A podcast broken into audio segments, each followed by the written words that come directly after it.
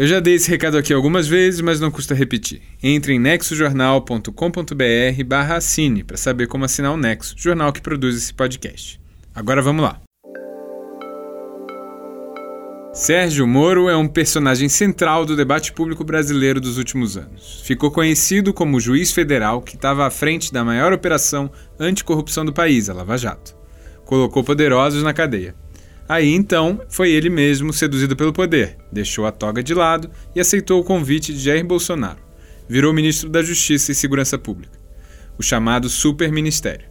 Agora, em Brasília, começa a ter as suas primeiras derrotas na disputa de poder. Eu sou José Orenstein e esse é o Durma com Essa, o podcast de notícias do Nex.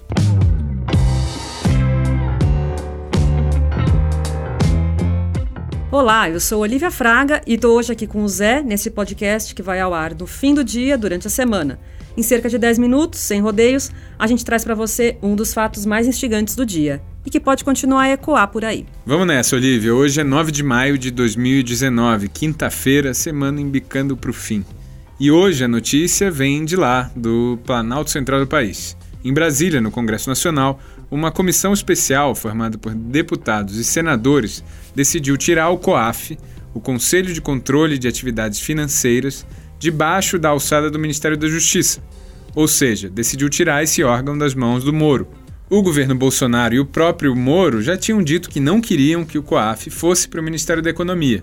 Para isso se oficializar, essa medida ainda tem que ser votada em plenário pelos parlamentares mas ela já é em si uma derrota parcial do Moro e do governo. É, Zé, mas para entender por que a gente está falando em derrota, a gente tem que dar um contexto, voltar uns passinhos atrás no tempo. A gente vai lembrar como o Moro entrou no governo Bolsonaro, o que é o COAF e qual a sua importância.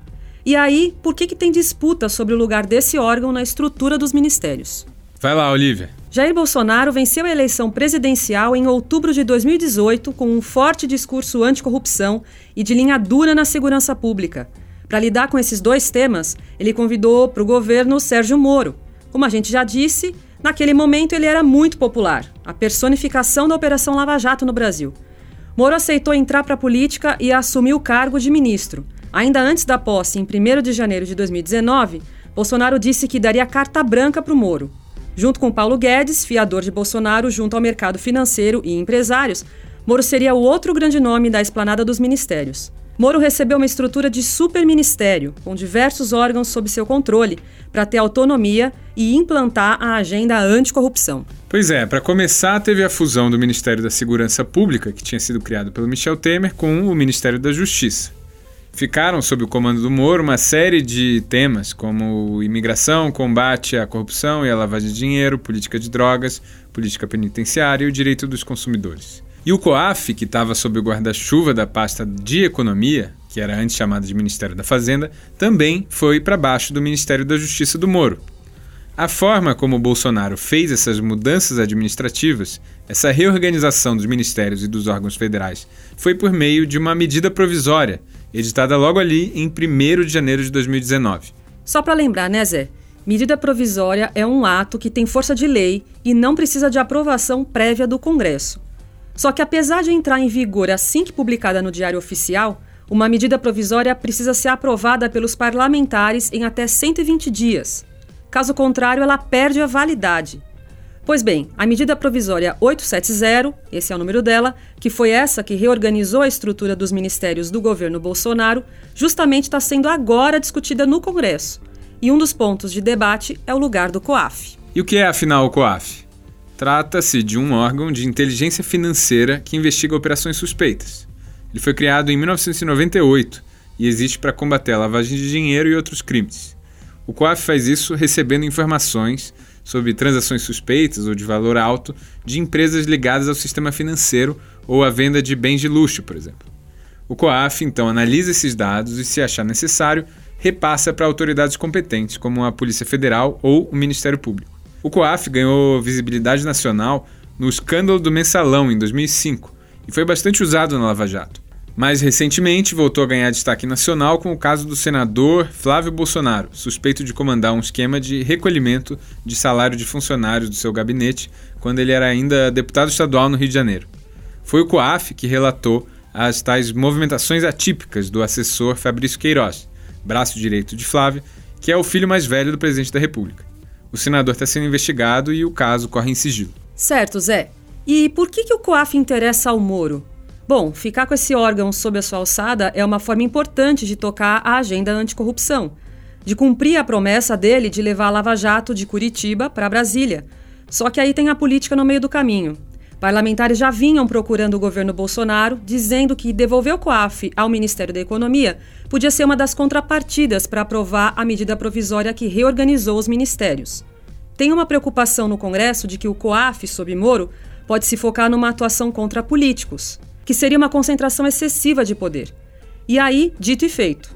Nesta quinta-feira, 9 de maio, a comissão especial que analisa no Congresso Nacional a medida provisória 870 votou por mover de volta o COAF para a economia. Foram 14 votos a favor da mudança e 11 contra.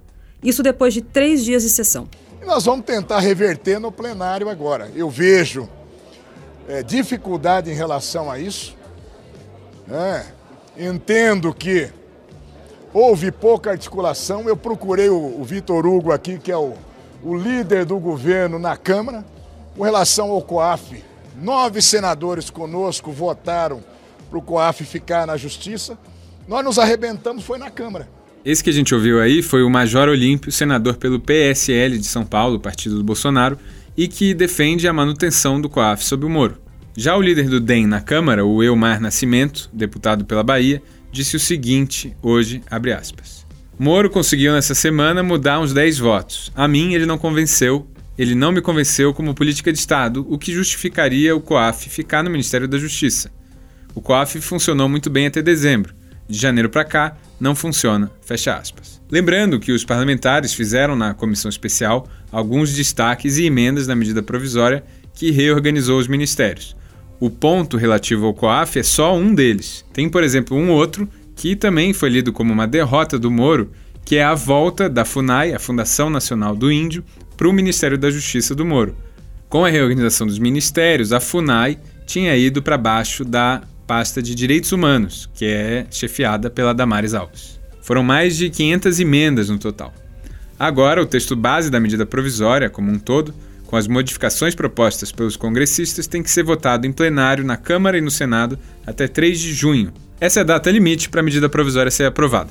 É improvável que essa derrota parcial de Moro e do governo, no caso do COAF, seja revertida em plenário, o líder do governo no Senado e relator da medida provisória, Fernando Bezerra Coelho, do MDB de Pernambuco, disse o seguinte nessa quinta-feira, aspas, Claro que o governo foi derrotado, porque queríamos que o COAF ficasse com o ministro Sérgio Moro.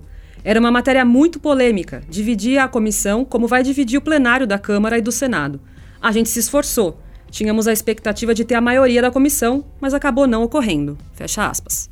Pois é, Olivia, essa derrota do Moro na comissão especial foi vista também por analistas como uma vitória dos partidos do chamado Centrão, que inclui siglas como DEM, UPP, PR, PTB, PRB, PROS, Podemos e Solidariedade. Esses partidos vêm tomando posições de não alinhamento automático ao governo. É um grupo que já foi chamado de velha política pelo presidente Bolsonaro. Mas é um grupo que é essencial para o governo conseguir aprovar suas medidas prioritárias, como a reforma da Previdência que vem em tramitação lenta no Congresso. E também é um grupo essencial para aprovar uma medida prioritária do próprio Moro. Vamos lembrar que no começo do governo ele apresentou o chamado pacote anticrime, que endurece punições e aumenta poderes da polícia. Esse projeto segue parado no Congresso. Vamos seguir acompanhando os desdobramentos dessa história, Zé. Enquanto isso, a gente dorme com essa. Com roteiro de José Orenstein, produção de Olivia Fraga e edição de som de Laura Kapeliushnik, termina aqui mais um Durma com essa. Até a próxima!